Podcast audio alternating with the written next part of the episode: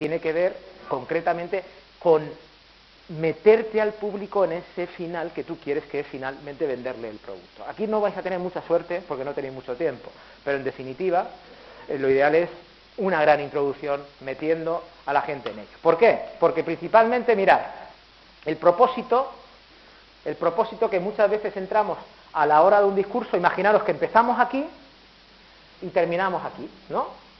Bueno, pues este sería el orden por el que deberíamos empezar un discurso. Explicar siempre el por qué, seguir con el cómo y terminar en el qué. No empezar eh, a, decirle el qué y de vez en cuando explicar el por qué. ¿Mm? Aquí hay un libro que recomiendo que nos presenta claramente un ejemplo de cómo hacer mucho más interesante una presentación. Intentar explicar desde el principio el porqué de vuestra programación, el porqué de vuestra unidad didáctica e intentar ajustarla a la realidad del centro y a vuestra experiencia personal, porque es una estrategia para que lo llevéis a una historia emocional. Por ejemplo, yo siempre lo cuento. ¿eh?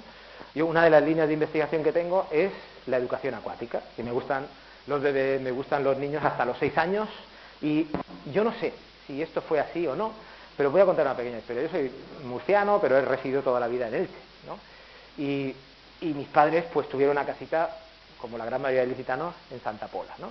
Entonces, eh, recuerdo que en verano, pues los meses de junio, julio y agosto, mi, mi padre trabajaba